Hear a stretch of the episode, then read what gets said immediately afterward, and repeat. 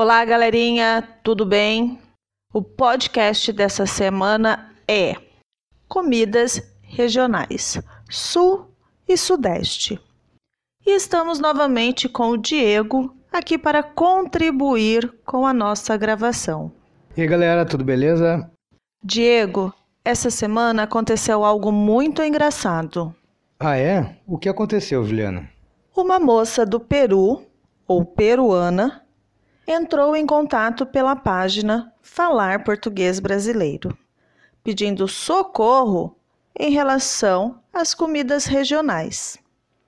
Me disse que precisava fazer um trabalho para a universidade sobre os pratos típicos da região Sudeste. Que bom que era sobre a região Sudeste. Sim, bom mesmo. Afinal, eu sou da região Sudeste. E você, Diego? Qual é a sua região? Bah, eu sou da região sul, sou gaúcho.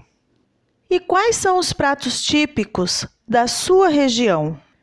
No café da manhã, tomamos café preto com pão francês, que chamamos de cacetinho, e também cuca.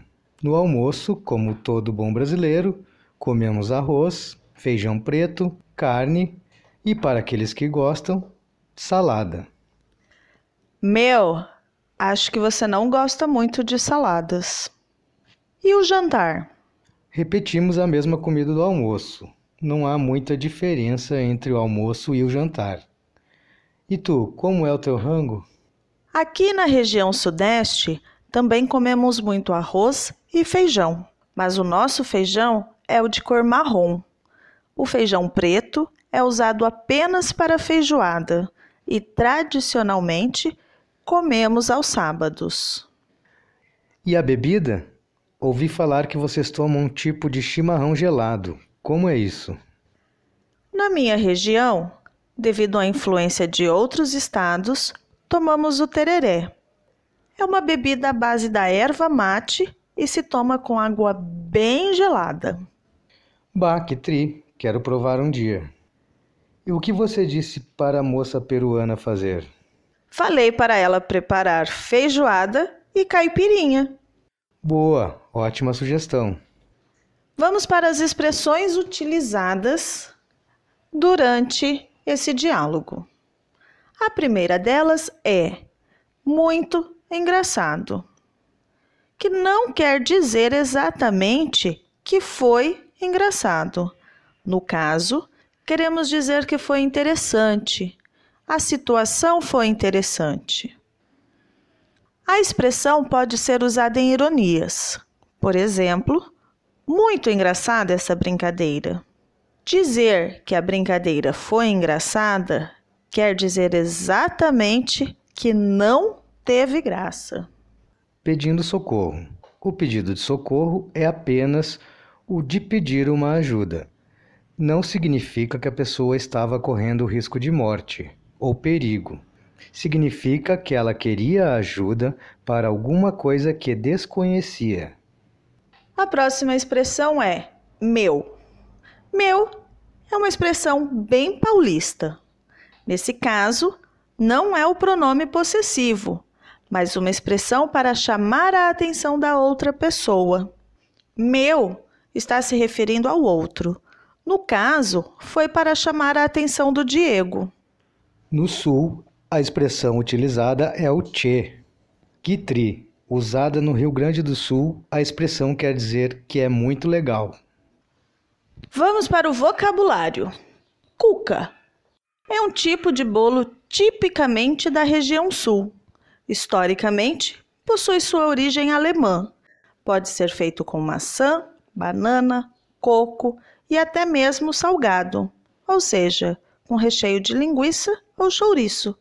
Feijão. Muitas culturas consomem feijão no café da manhã.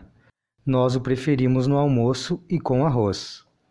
No Brasil, há diferentes tipos de feijão, tais como preto, marrom, branco e vermelho, e todos consumidos com arroz. Rango. A expressão é usada para se referir à refeição do momento. Tererê Bebida típica paraguaia. oriunda da cultura guarani que cruzou as fronteiras e chegou em alguns estados do Brasil. Feijoada.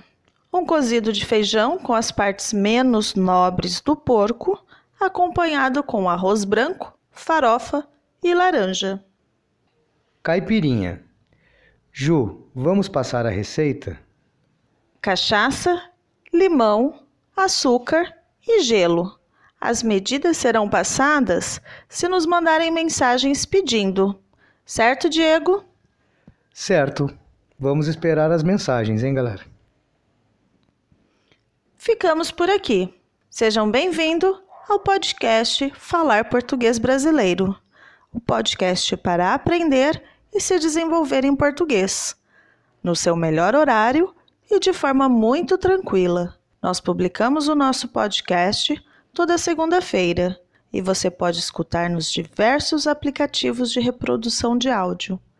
Também pode escutar na nossa página falarportuguesbrasileiro.com. Lá na nossa página, você poderá fazer o download gratuitamente de toda a transcrição dos áudios, com complementos gramaticais e exercícios de interpretação de texto. Registre-se agora mesmo em falarportuguesbrasileiro.com e receba o seu e-book gratuito. Nosso material aborda diferenciados temas, com o objetivo de você se aperfeiçoar e ampliar o seu conhecimento em língua portuguesa, de forma fácil e rápida. Estamos em processo de melhoria do nosso trabalho. Caso tenha alguma sugestão, por favor, deixe nos comentários ou envie um e-mail para profa@falarportuguesbrasileiro.com. A sua participação é muito importante para nós e juntos desenvolveremos ainda mais a aquisição da língua portuguesa. Um forte abraço a todos e nos vemos na próxima segunda.